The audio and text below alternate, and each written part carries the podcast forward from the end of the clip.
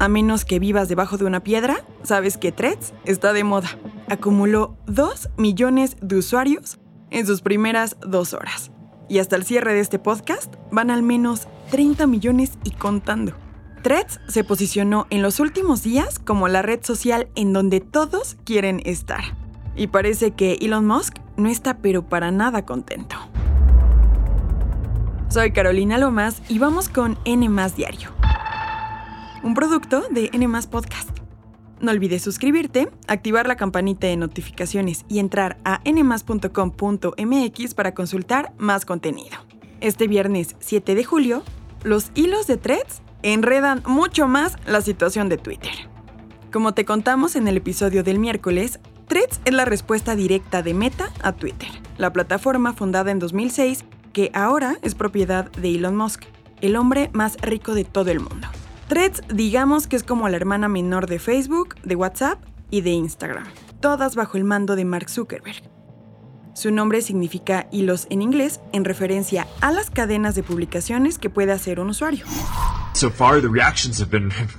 Hasta ahora las reacciones han sido realmente geniales y espero con ansias el viaje divertido que se viene para convertir esto en la comunidad grande y amigable que creo que todos queremos ver en el mundo. En sus escasos dos primeros días de existencia, esta nueva red social se posicionó entre las más rápidamente descargadas de toda la historia. Es de gran ayuda, claro, que para abrir una cuenta solo se debe bajar la aplicación y vincularla con una cuenta de Instagram, que muchos de nosotros ya teníamos. Aunque se parecen mucho, Threads y Twitter tienen varias diferencias importantes. Por ejemplo, Threads no tiene un espacio para los mensajes directos, no permite editar las fotos o videos que se publican, ni cuenta con una versión de escritorio. No tiene hashtags o una lista de tendencias, por lo que encontrar hilos sobre temas en específico es prácticamente imposible. El buscador hasta este momento sirve únicamente para encontrar a otras personas. La ventaja más importante es que al ser un espacio nuevo, sus desarrolladores no le han metido anuncios y todo parece estar orientado a una mejor experiencia del usuario. Además, Threads permite publicaciones de 500 caracteres, mientras que un tweet solo permite 280. Aunque una suscripción pagada a Twitter Blue te permite tener más palabras. Pero las similitudes entre ambas plataformas encendieron los focos rojos en las oficinas de Twitter. En una carta que se hizo pública al medio Semaphore, un abogado de Twitter acusó a Meta de apropiarse de secretos comerciales mediante la contratación de ex empleados que fueron despedidos con la llegada de Elon Musk.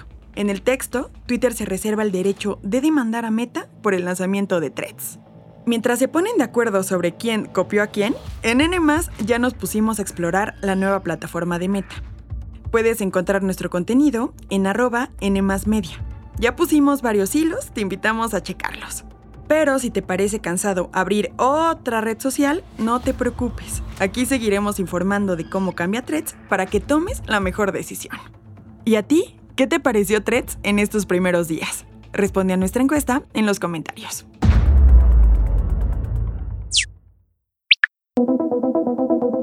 No nos dejarás mentir. Si eres de la Ciudad de México, seguramente tienes como recuerdo la primera vez que fuiste a Chapultepec. Ya sea a noviar al bosque, a las lanchas o al zoológico. Bueno, pues adivina qué. El zoológico de Chapultepec cumple 100 años. Imagínense, era 1923.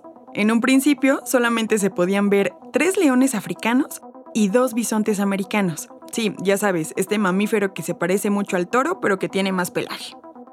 De hecho, su llegada al zoológico ayudó a que esta especie no desapareciera, pues en esos ayeres estaban casi extintos. Con el tiempo fueron llegando más y más animales como leones marinos, hipopótamos, jirafas, osos pardos, osos polares y elefantes.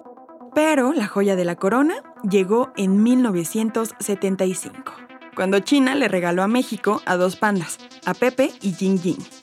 En 1978 incluso se registró una sobrepoblación de animales que provocó una subasta de especies. ¿En qué especies está usted interesado? Principalmente en antílopes, bisontes y algunas variedades de monos. ¿Algunos de esos animales ya tienen cliente en el extranjero? Algunos sí, señor. Tres años después, en 1981, se registró un hecho histórico en México, pues nació el inolvidable Togui. la primera cría de panda gigante. Pero el tiempo ha pasado y la forma de pensar también. Incluso eso ha provocado que los zoológicos ya no sean tan bien vistos, pues algunas personas creen que los animales estarían mejor en santuarios. Hoy en día, el zoológico de Chapultepec no solo conserva especies, sino que también funciona como hospital y refugio para animales que fueron rescatados del tráfico de especies. Y si no lo conoces, lánzate a visitarlo.